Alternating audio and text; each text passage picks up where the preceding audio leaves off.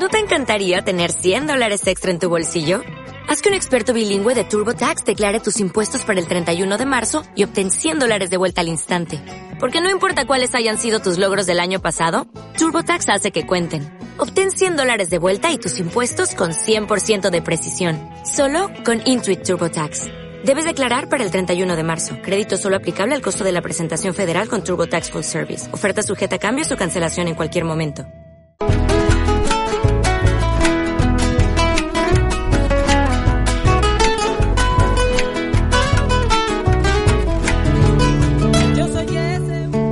El Instituto de Derechos Humanos de la UCA presenta su radiorevista Sembrando Futuro, un espacio de reflexión sobre la realidad nacional desde el punto de vista de los derechos humanos.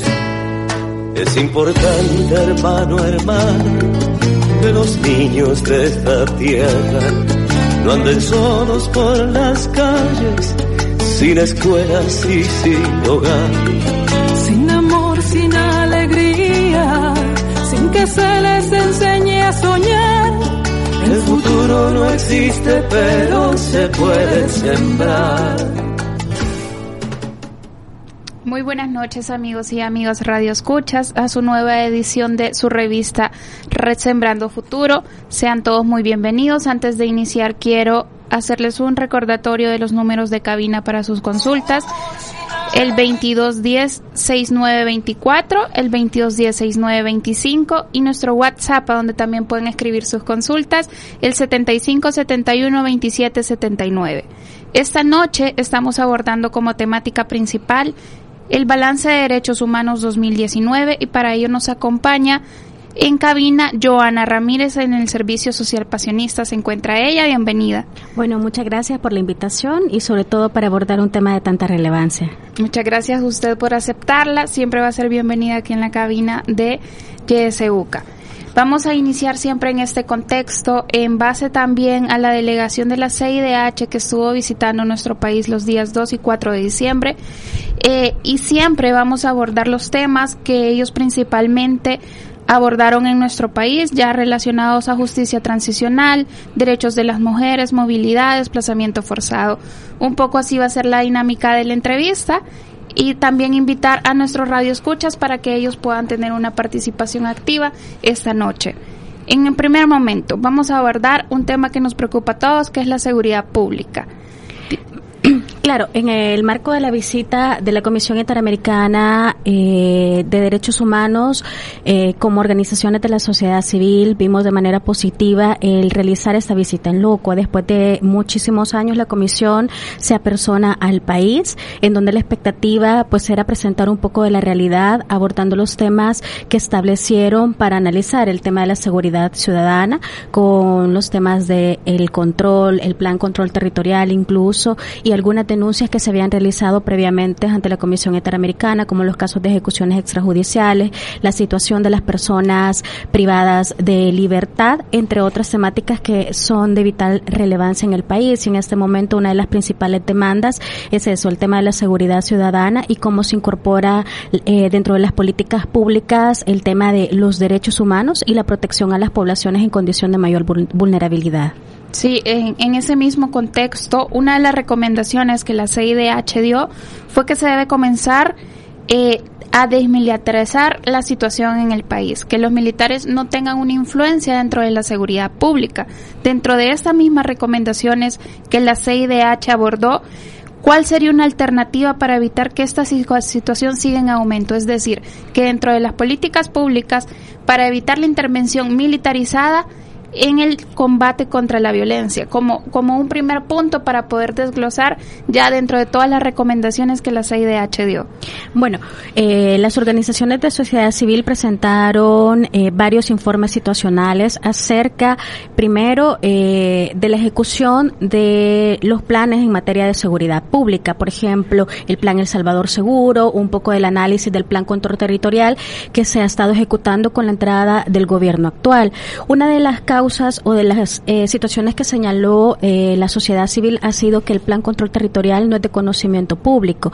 Eh, conocemos las fases, las ejecuciones que se están realizando, pero no ha sido un proceso construido de manera consultiva con los distintos sectores que se ven afectados en el tema de seguridad.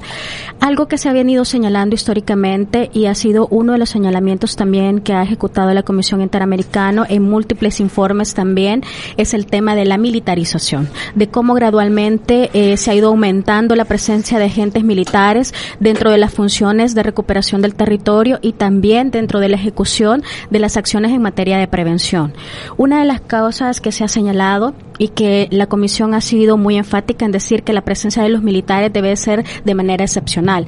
Es decir, en aquellas circunstancias en las cuales se tiene la obligatoriedad del cumplimiento o en alguna medida cuando se han ejecutado acciones eh, excepcionales. Pero el tema de la, eh, de la militarización y la participación de cuerpos de seguridad que no tienen una preparación, que no tienen un enfoque en derechos humanos y la función histórica ha sido distinta a la función civil que ha desarrollado la Policía Nacional, eh, ha aumentado los casos en los cuales se señalan los abusos policiales, los casos de ejecuciones extrajudiciales y otros hechos eh, delictivos que no se han abordado y que no se han hecho un énfasis eh, desde distintos enfoques. Por ejemplo, dentro de las comunidades hay muchos señalamientos que las adolescentes, las mujeres, las niñas sufren acoso sexual por parte de agentes de seguridad pública, que es un tema de vital relevancia, pero que no se está abordando desde la perspectiva desde un enfoque de género. La persecución y la estigmatización que existe dentro de las comunidades con estas poblaciones altamente vulnerabilizadas como son los jóvenes, la criminalización también incluso y aquellos casos donde se ha señalado, pues evidentemente las ejecuciones extrajudiciales, pero también actos de tortura. Por ejemplo, el año pasado eh, la Procuraduría para la Defensa de los Derechos Humanos presentó un informe donde se hacía la caracterización de los casos de ejecuciones extrajudiciales. Eran alrededor de 40 casos y que implicaba 106 víctimas eh, de ejecuciones extrajudiciales, donde se trataba de hacer un análisis eh, de cómo habían sido los operativos, cómo había actuado la policía en el rol y donde se señalaba fuertemente a esta institución como encubridora también y que generaba la impunidad para ese tipo de hechos. Ustedes como sociedad civil, como observadores, digamos, de todo este proceso y partícipes dentro del mismo, podrían considerar que las etapas que se han desarrollado hasta este momento del plan de seguridad podrían realmente ser una política efectiva para el combate de la seguridad, del crimen organizado y todo, digamos, estos fenómenos que se están viendo producto de la violencia. En la teoría, el plan El Salvador Seguro puede considerarse este como algo viable para combatir la, la inseguridad que tenemos en este momento. Bueno, habría que hacer un análisis más profundo acerca de las etapas y las fases del plan control territorial. Se conoce que hay una etapa eh, en la cual eh, pues eh, hay mayor presencia de agentes de seguridad pública dentro de las comunidades realizando tareas de prevención de la violencia, la persecución del delito también y también pues hay algunos elementos que pueden ser rescatables dentro del plan. Si conociéramos en su totalidad la ejecución, la implementación, las fases detalladamente, podríamos hacer un análisis más estructurado eh, del impacto que tiene esta política en la sociedad, eh, principalmente eh, porque los ejes que deben de abordarse son aquellas demandas que ha hecho la sociedad, la población en general, como es la persecución del delito, la prevención de la violencia, la atención a las víctimas que debe de estar implementada dentro de todas las fases de la ejecución del plan y también la rehabilitación y la reinserción social, que son ejes en donde la población ha tenido mayores demandas en el gobiernos anteriores, pero también en este gobierno. El plan eh, debe de ser visto a la luz de la inclusión y la participación y desde los enfoques en derechos humanos, desde un enfoque incluso de la prevención de la violencia, eh, conocer los territorios, pero también eh, la desmilitarización es un elemento fundamental e importante. La Comisión Interamericana ha hecho señalamientos sumamente importantes que en América Latina lo que ha ocurrido es un fenómeno de la militarización de la seguridad en donde podemos ver a la Policía Nacional Civil tratando de hacer eh, algunos elementos de prevención de la violencia, pero también tenemos a las fuerzas de seguridad, los militares, dentro de las tareas de prevención de la violencia cuando no están preparados para ejercer esa función de la prevención eh, y por lo tanto eh, aquí es donde ocurren esos choques en cuanto a que tenés malos procedimientos, donde incluso hay acciones de impunidad, actos de tortura y donde se señala públicamente a estas instituciones de haber cometido este tipo de hechos. Ahora, Joana, siempre en la misma relación de, tu respuesta, quizás están las políticas, eh, la, la, implementación de este plan es, es un, un, una parte de, pero ¿qué nos espera este 2020 en cuanto a las instituciones? ¿Están preparadas el fortalecimiento de instituciones tan importantes como la PNC como para desmilitarizar el país? Las instituciones, el aparataje estatal está preparado como para un plan que sea realmente efectivo para combatir la seguridad o digamos que tendríamos que abordar tal cual como estabas mencionando en tu respuesta el funcionamiento estructural de cada institución antes de abordar políticas ya de, legislación nueva, eh, políticas de nuevos gobiernos. Antes de todo este tema, ¿cómo están nuestras instituciones? Bueno, eh, se ha señalado una debilidad en cuanto a algunas instituciones, por ejemplo, la Policía Nacional Civil, en el tema del control eh, que se ejerce cuando se señalan agentes de seguridad pública por haber cometido violaciones a derechos humanos. Esto ha generado un clima de impunidad y también ha generado que la población no confíe en las instituciones del Estado de manera generalizada. Cuando se atienden casos en los cuales se señala a la Policía Nacional Civil o a los militares por haber cometido ejecuciones extrajudiciales, actos de tortura o detenciones arbitrarias, una de las principales eh, consecuencias o causas por las cuales las víctimas no denuncian o no deciden eh, pues iniciar un proceso de carácter judicial es la falta primero de confianza en las instituciones, la filtración de la información y sobre todo los procedimientos son tan ambiguos eh, que se desconoce cómo se van a aplicar protocolos y procedimientos. Hay un protocolo eh, de actuación conjunta entre la Policía Nacional Civil y la Fuerza Armada, pero que no es del conocimiento eh, público. Hay un manual de uso de la fuerza también que fue un trabajo construido con la Mesa de Actuaciones Policiales y Derechos Humanos, pero que no es de conocimiento de toda la población y que incluso las instituciones adolecen de la capacidad para poder ejecutarlos, no solamente a nivel presupuestario, sino a nivel de conocimiento técnico, a nivel de las experticias que se deben de tener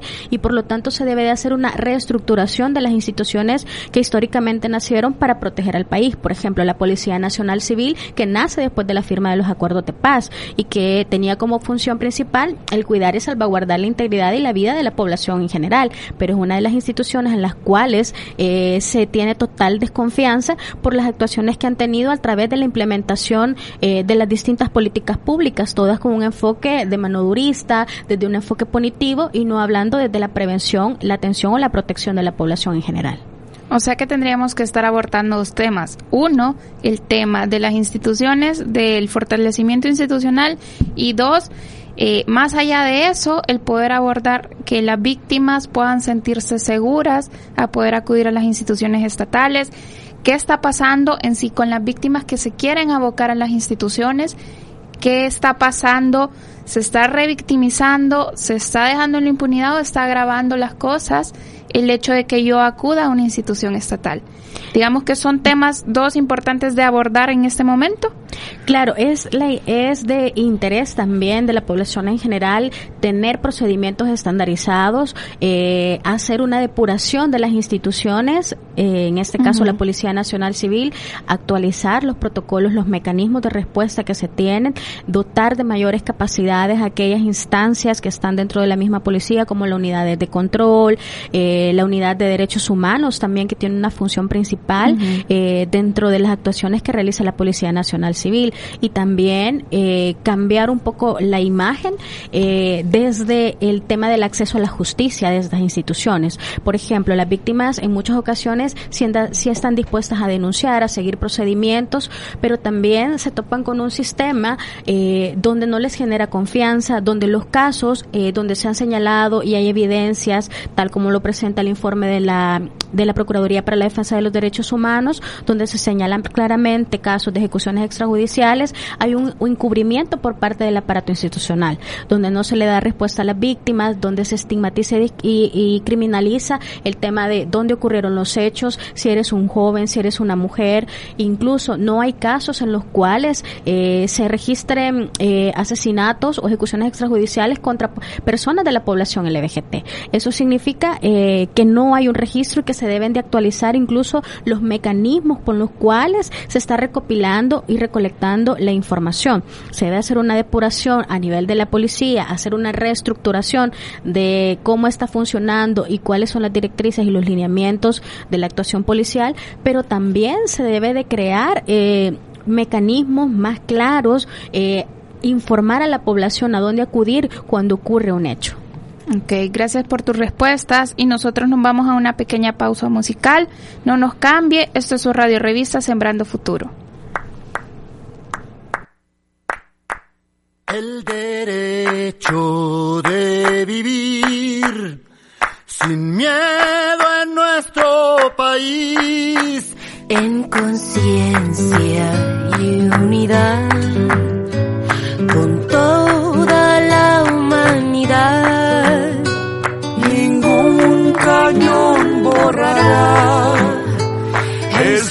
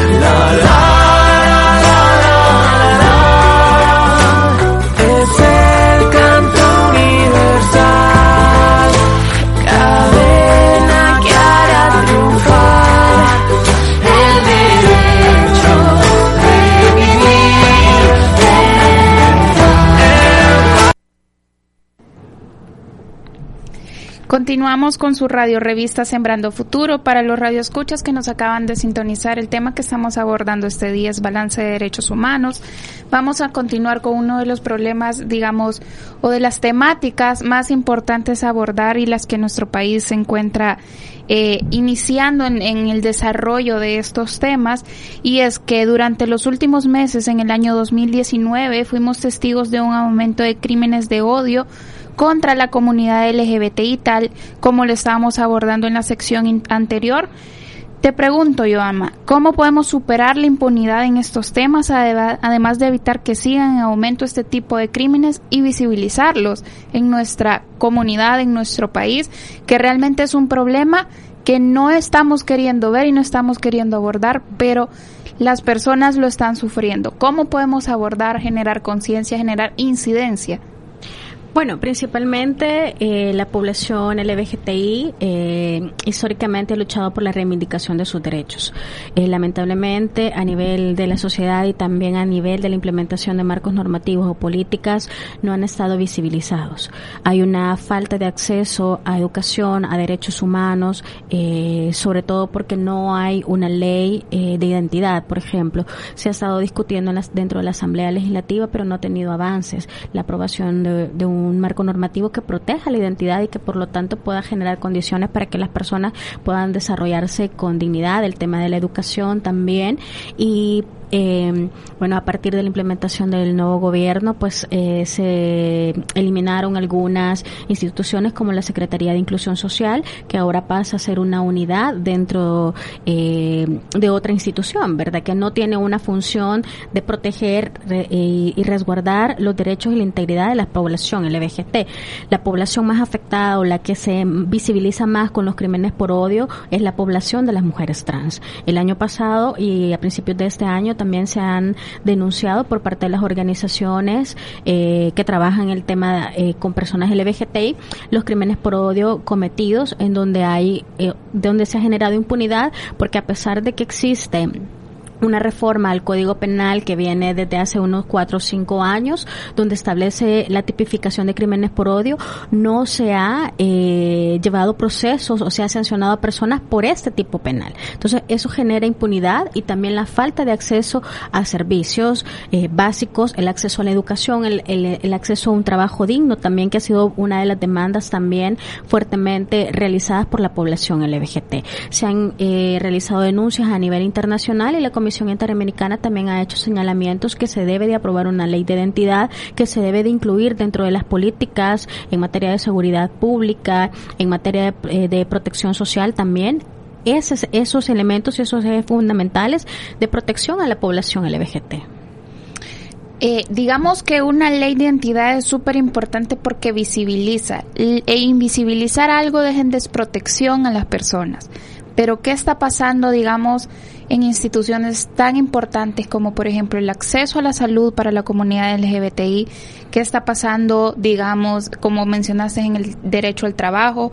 ¿Se puede tener más o menos una cifra o algo que pueda decirnos en qué porcentaje estamos de discriminación a estas personas. O sea, porque e- existe un goce medianamente de sus derechos, debería de existir un goce pleno de sus derechos, pero nuestras instituciones, existe discriminación o existe invisibilización de parte, por ejemplo, del sistema de salud o algo de este tipo, esta, esta, esta comunidad está sufriendo por este tipo de hechos o se puede decir que tienen las mismas garantías que todos los ciudadanos tenemos.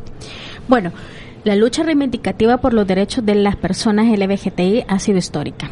Eh, históricamente se les ha negado el acceso a la educación, eh, se les ha negado el derecho incluso al trabajo y se han considerado ciudadanos de segunda categoría.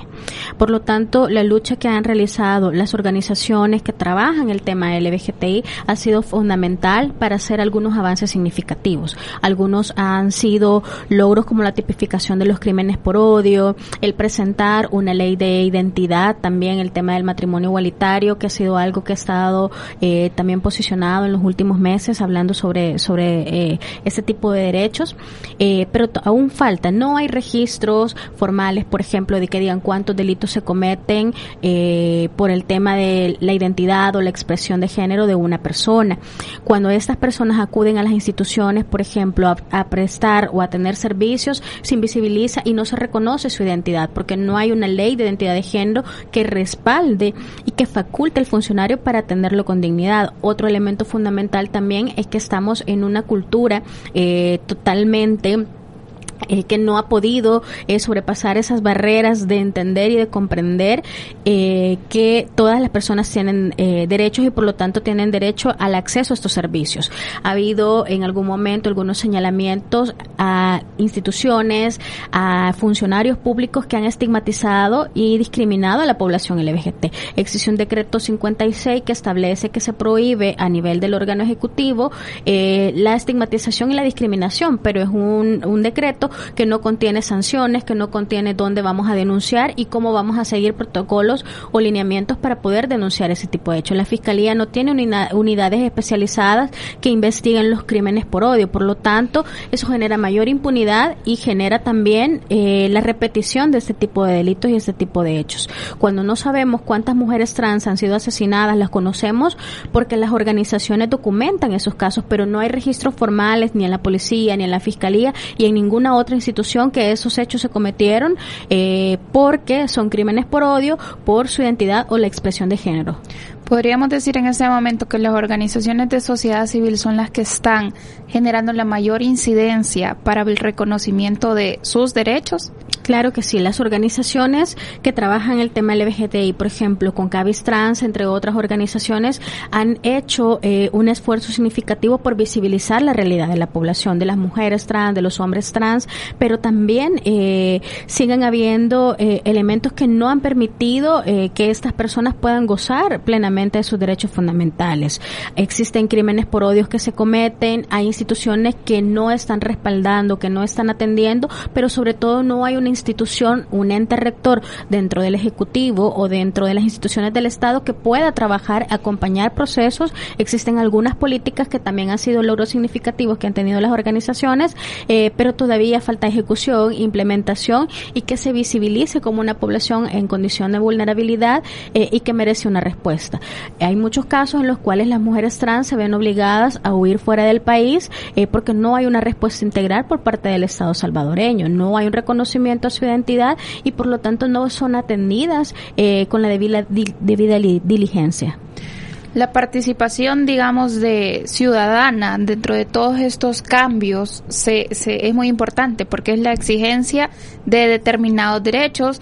Dicen que, que los derechos se van conquistando en la medida que uno va- los va reconociendo. Es importante, digamos, esta incidencia de parte del- de la población en general para poder visibilizar este problema. ¿Qué podemos hacer nosotros, digamos, no como organizaciones de sociedad civil, sino que como ciudadanos, cada uno para poder hacer algo a favor, digamos, de el reconocimiento de los derechos de la comunidad LGBTI? Bueno, la organización es importante para poder hablar eh, de realidades, tener, por ejemplo, eh, algunos diagnósticos situacionales. Desde el 2016 no hay un diagnóstico situacional acerca de los derechos humanos de la población LGBT. Entonces, falta eh, primero obtener información oficial, pero también la información que tienen las organizaciones de la sociedad civil. La población, eh, lamentablemente, no confía en las instituciones del Estado a nivel general, no solamente por las personas LGBT que sufren de estigmatización y discriminación en las instituciones del Estado, sino que también existe eh, a nivel generalizada una sensación eh, de que existe impunidad, de que no van a ser atendidas, que no van a ser escuchadas y por lo tanto deciden no eh, activar los servicios eh, de las instituciones y acudir a las organizaciones de la sociedad civil. Es muy complicado y es bastante complejo en torno a las temáticas que se abordan, por ejemplo, los crímenes por odio, el tema de las ejecuciones extrajudiciales, actos de tortura, entre otros temas, que la población pueda eh, denunciar eh, si no existen garantías de protección y de resguardo a la seguridad y a la integridad y a la vida de estas personas que han sido víctimas de hechos de violencia. Por lo tanto, eh, las víctimas no pueden empoderarse y no pueden hablar ni denunciar eh, acerca de los hechos que se han cometido. Las organizaciones de la sociedad civil se vuelven esos interlocutores eh, de diálogo eh, para aperturar espacios entre el Estado eh, la población en general y también las demandas que se tienen y que se logran construir y llevar y posicionar estos temas. Muchas gracias, Joana, por tus respuestas. En este momento haremos una pequeña pausa comercial. Regresamos en breve.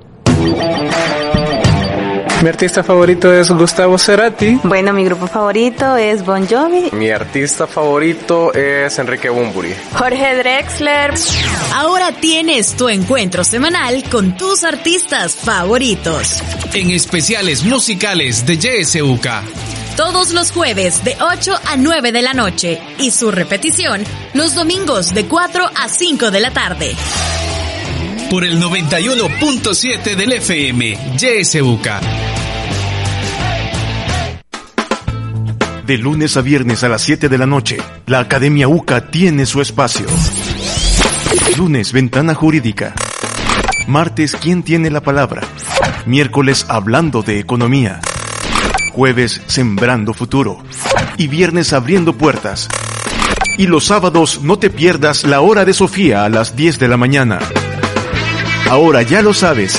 Sintoniza YSUCA y no te pierdas los programas de la Academia. Te esperamos.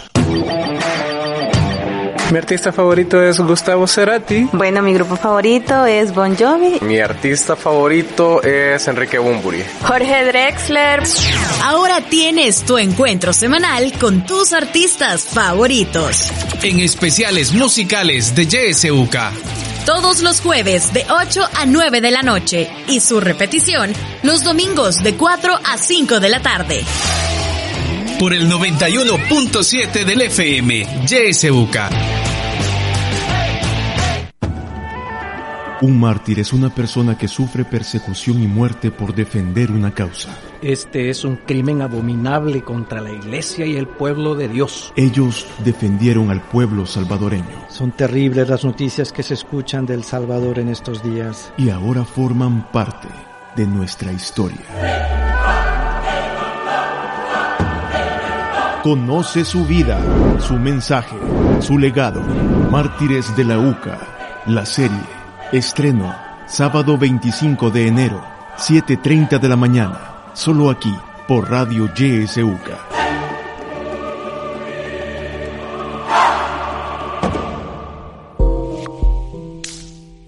www.ysuca.org.sb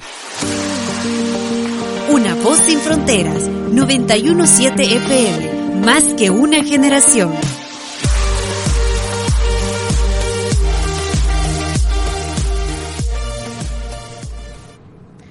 Regresamos de la pausa comercial y queremos recordarles a nuestra querida audiencia los teléfonos de cabina para cualquier duda o comentario sobre el tema, siendo los números 2210-6924, 2210-6925 y nuestro WhatsApp 7571-2779.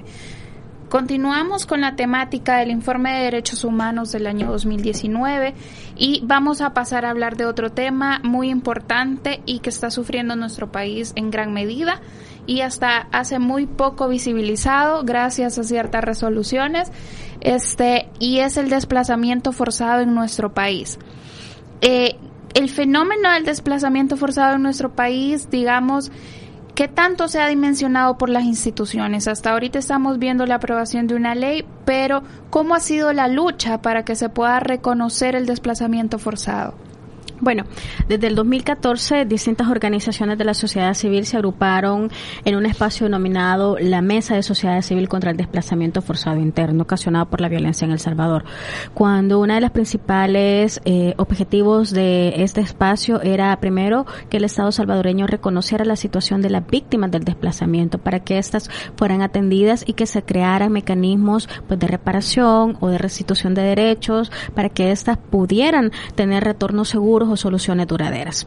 Eh, partiendo pues de algunos elementos coyunturales como la eh, como eh, la resolución 411-2017 en donde la Sala de lo Constitucional ordenaba a las distintas instituciones del Estado, por ejemplo, legislar en materia de protección y atención a víctimas, crear mecanismos, rutas y protocolos de atención para la prevención de la violencia también y la atención a las víctimas.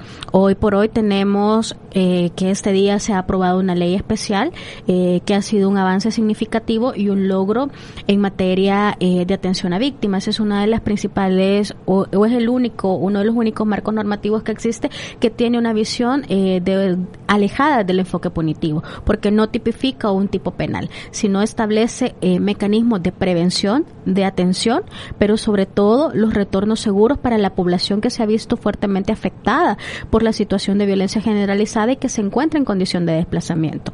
Cuando hablamos de desplazamiento, estamos visibilizando una realidad y un fenómeno que es multicausal, donde el Estado salvadoreño no ha tenido la capacidad de dar una respuesta integral a la situación de las víctimas. Y ha sido las organizaciones de la sociedad civil y los organismos internacionales que han tratado de dar una respuesta integral y más efectiva alejándonos un poco de estos enfoques de carácter punitivo de interposición de denuncias o de acompañar a las víctimas desde las asesorías legales sino también eh, cambiar esa visión y hacerlo desde un enfoque psicosocial eh, para poder eh, dar herramientas que puedan aportar y apoyar a las víctimas que se encuentran en una situación de desplazamiento y que se puedan eh, pues dar soluciones a largo y a un, mediano plazo. Hoy por hoy tenemos la aprobación de una ley que esperamos que también sea sancionada por el presidente de la República para que eh, entre en funcionamiento y que se pueda dar una respuesta. Independientemente de si tuviéramos o no tuviéramos una ley, las víctimas siguen llegando a las instituciones, a las organizaciones de la sociedad civil y se sigue tratando de dar una respuesta integral y más efectiva. Lo que se espera es que dentro de la ley eh, funcione un sistema de protección que pueda dar respuesta integral a todas las poblaciones que se ven altamente afectadas con el fenómeno del desplazamiento. Datos oficiales no se cuentan con datos oficiales porque no hay un registro eh, único de víctimas más allá de algunos datos que presenta la Procuraduría para la Defensa de los Derechos Humanos y los datos que presentan las organizaciones de la sociedad civil.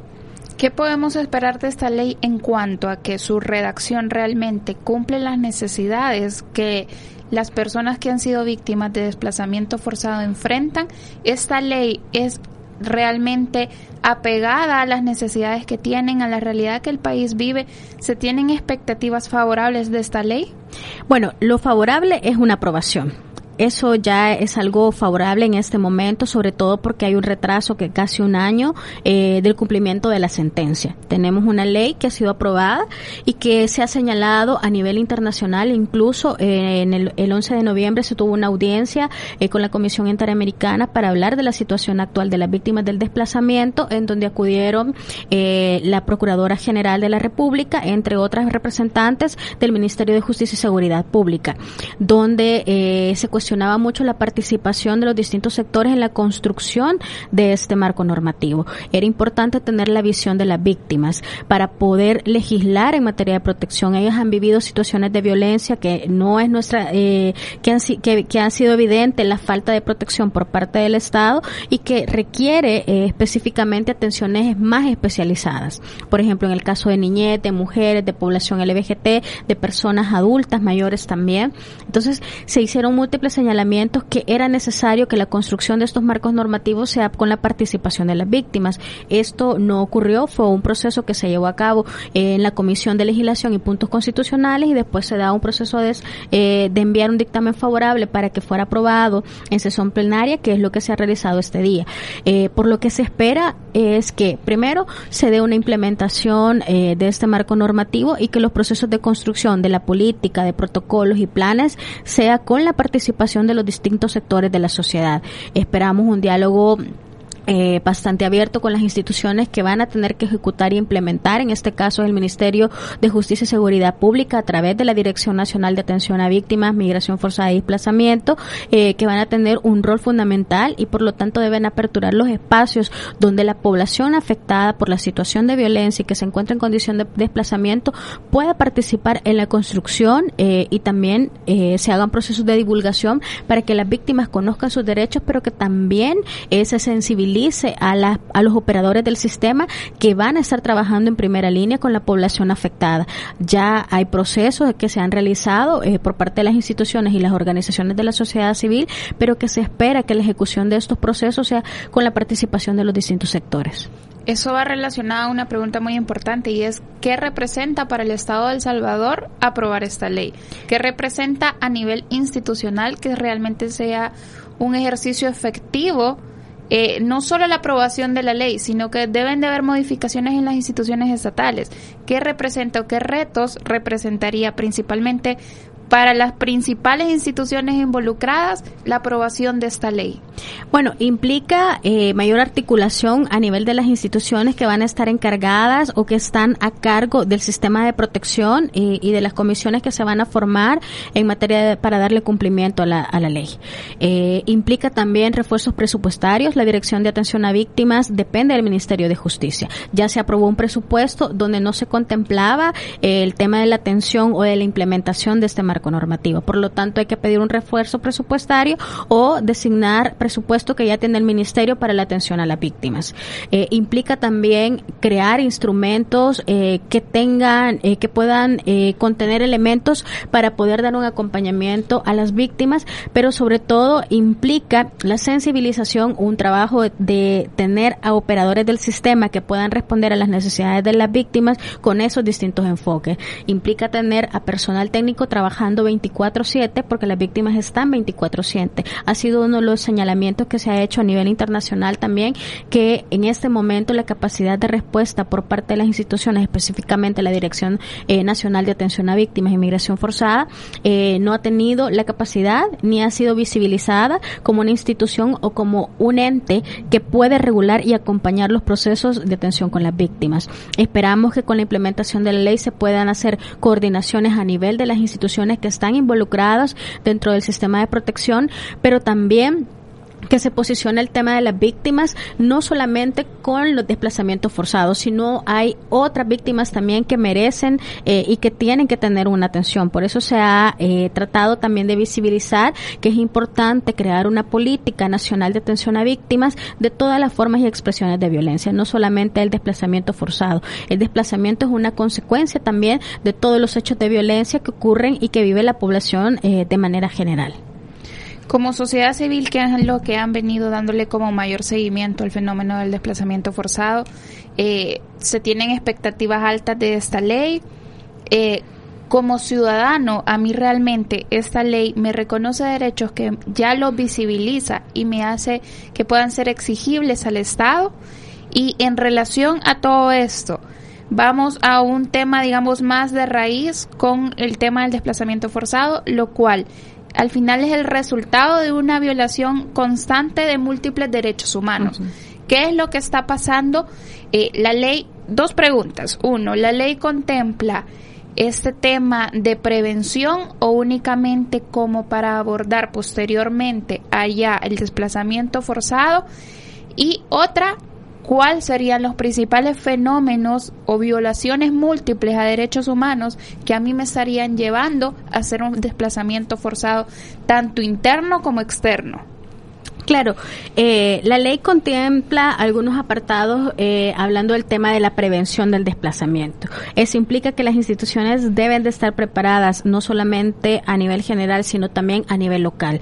El trabajo articulado debe de hacerse desde las municipalidades o desde los gobiernos locales, el trabajo territorial que debe de estar presente también para darle cumplimiento a los marcos normativos. La prevención de la violencia y la prevención del desplazamiento debe ser un elemento fundamental y por lo tanto las instituciones deben de trabajar de manera articulada, eh, establecen lineamientos eh, y trabajo con protección civil, por ejemplo, o los gobiernos municipales. Eso implica un trabajo desde el territorio para la identificación de los casos, pero también para la atención y la protección. La presencia del Estado debe de ser permanente en los territorios y sobre todo aquellos territorios en donde hay falta de acceso a servicios, a educación, a trabajo, a vivienda, el agua, en donde eh, la presencia del Estado ha sido mínima, debe de aumentar la capacidad de respuesta por parte del Estado para poder darle cumplimiento a este marco normativo.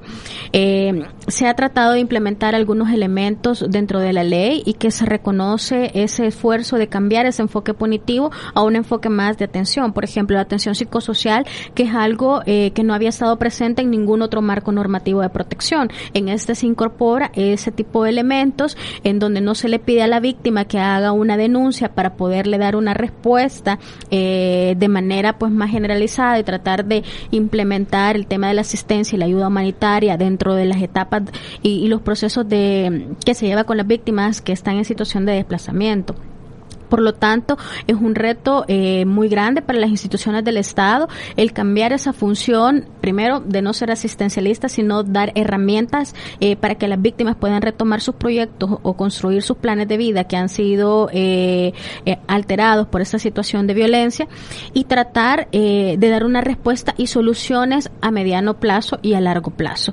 La ley es un compromiso porque habla de la prevención, la atención, pero también los retornos seguros, eh, en donde las personas o los grupos familiares que se movilizan por la situación de violencia puedan regresar a sus territorios o que el Estado mismo pueda garantizar que puedan reubicarse en otros lugares. También abre la apertura para que el Estado pueda apoyar en aquellos casos en donde las familias tienen que tener una salida o una evacuación de emergencia o la búsqueda de protección internacional. Facilitar para que estas personas puedan buscar esa protección internacional, ya que el Estado no puede garantizar el acceso a la justicia o el acceso a esos mecanismos de protección por parte de las víctimas. Este tema de la protección internacional, digamos, ¿qué tanta ha sido la injerencia que han tenido las organizaciones internacionales para que el Estado de El Salvador reconozca el fenómeno del desplazamiento forzado en una ley? ¿Ha habido incidencia de parte de las organizaciones? Aparte que hemos abordado el tema de la CIDH, pero ¿ha tenido realmente un rol activo las organizaciones internacionales para que El Salvador pudiese reconocer esta ley? Bueno, ha habido un trabajo de manera coordinada, de manera colectiva.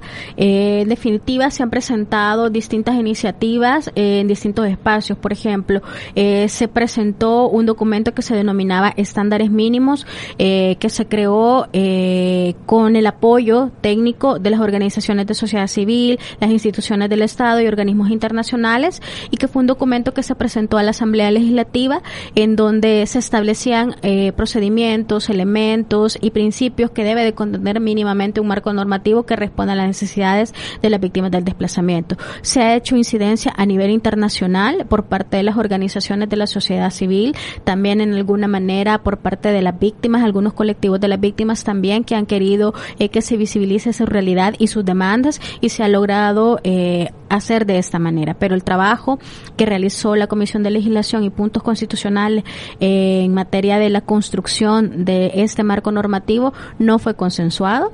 Esperamos que si hay que hacer modificaciones o reformas de ley se puedan implementar y se puedan ejecutar o ir realizando o que dentro de la construcción de la política o de los planes y de los protocolos se pueda dar respuesta a aquellos vacíos que puedan quedar dentro de la ley.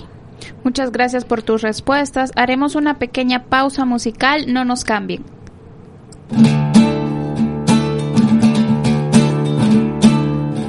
Canto desde el negro más oscuro de la humanidad. Canto con la fuerza de los pueblos y su identidad. Canto desde el fuego de la lucha por la dignidad. Canto por la sangre de los ojos que nos sanarán. Canto para denunciar que el nunca más no era verdad. Canto por los muertos que se fueron y no volverán. Canto sin sosiego porque nada los devolverá. Canto por Gustavo y por los días que ya no verá. Entre tanta noche y entre tanta muerte, regale mis ojos para que la gente despierte.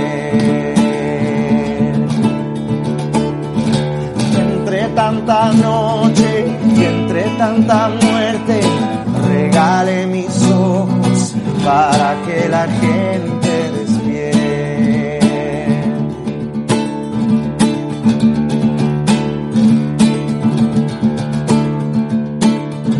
Canto como un río de esperanza por lo que vendrá. Canto porque el miedo que tenemos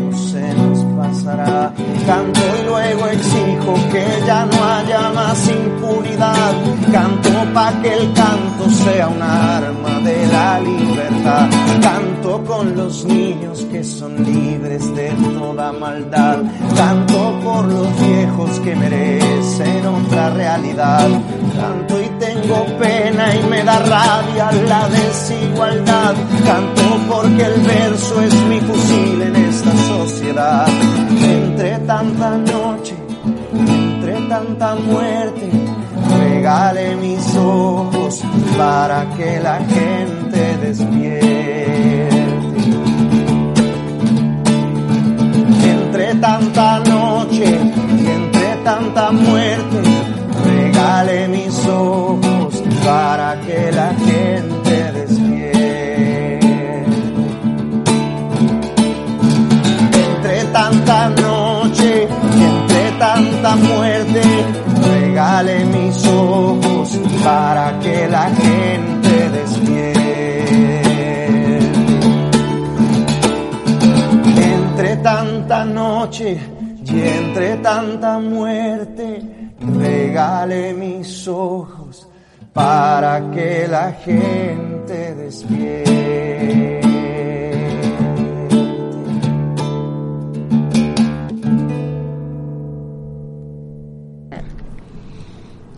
Continuado- continuamos, estimados Radio Escuchas. Este, regresamos de nuestra pausa musical.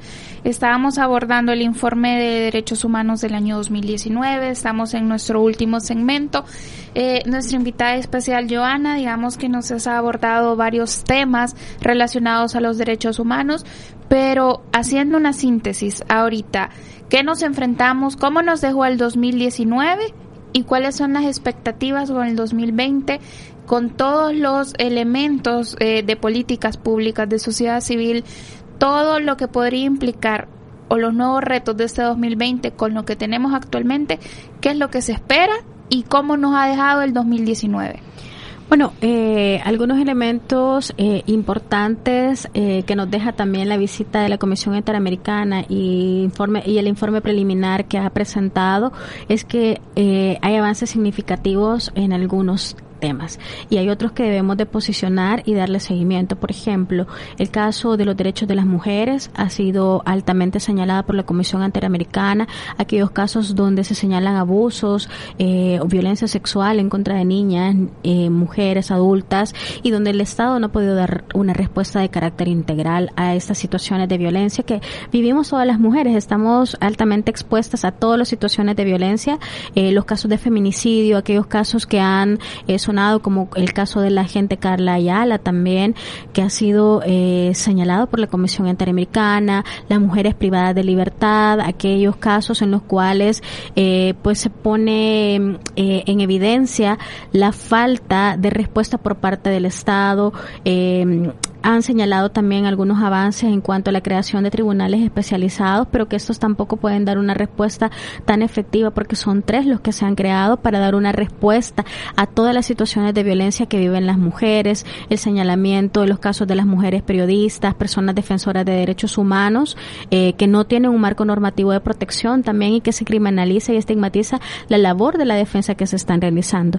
Eh, actualmente está en discusión una ley que se presentó eh, para la protección de personas defensoras de derechos humanos y que es importante y trascendental en el trabajo que se realiza eh, darle cumplimiento y darle garantías de protección. El tema de la justicia transicional, que ha sido un- una lucha reivindicativa también que se ha tenido a nivel histórico, que han pasado los años y todavía las víctimas siguen esperando una respuesta la verdad y la justicia acerca eh, de estos temas.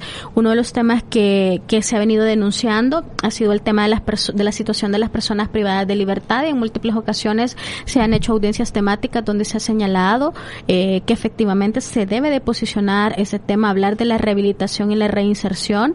Eh, tuvimos medidas extraordinarias eh, en donde personas fallecieron por falta de acceso a la salud, donde no existe pues contacto eh, con los familiares de las personas privadas de libertad y donde no se están implementando los programas como el programa Yo Cambio en todos los centros penitenciarios. Entonces es importante eh, que a la luz de la visita de la comisión se posicionen temas como el derecho al acceso al agua también que ha sido fundamental y que todavía están en procesos de discusión y que esperamos que puedan eh, tener una respuesta por parte de las autoridades.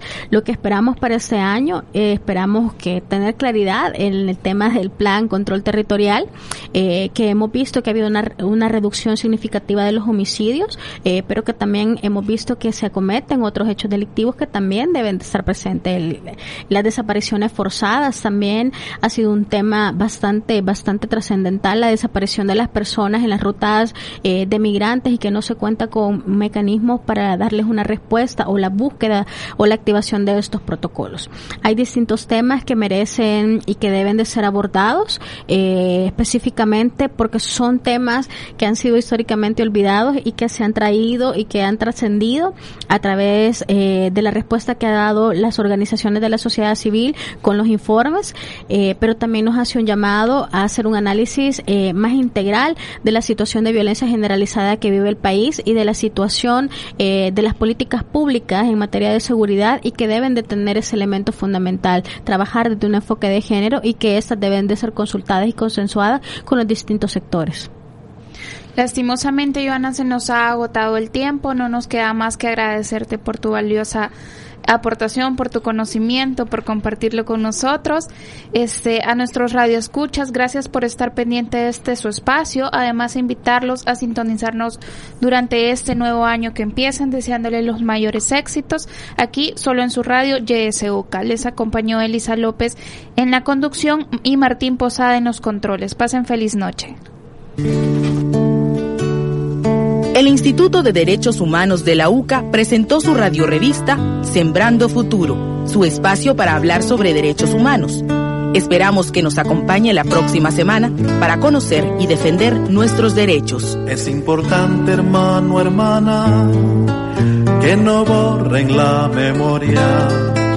El horror que aquí vivimos, no lo borre la impunidad que no borren nuestros muertos, ni la posibilidad de formar los nuevos.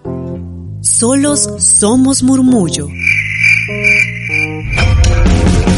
Juntos somos voz, tu voz. YSUK 917 FM.